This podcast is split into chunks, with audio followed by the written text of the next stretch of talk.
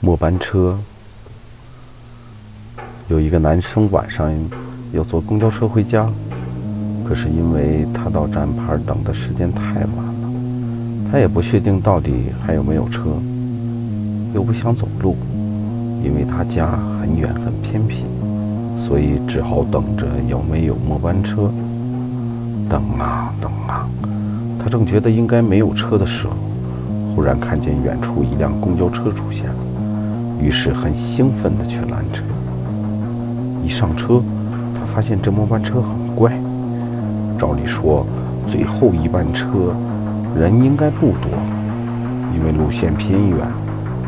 但这台车却坐满了，只有一个空位，而且车上静静的，没有半个人说话。他觉得有点诡异，可是依然走向那一个唯一的空座，坐下来。空座旁有个女的坐在那里，等他一坐下，那个女的悄声对他说：“你不应该坐这班车的。”他觉得很稀奇。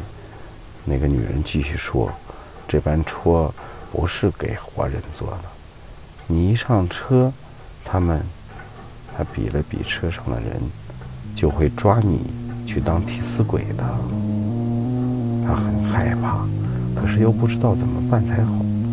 结果那个女的对他说：“没关系，我可以帮你逃出去。”于是他就拖着他拉开了窗户跳了下去。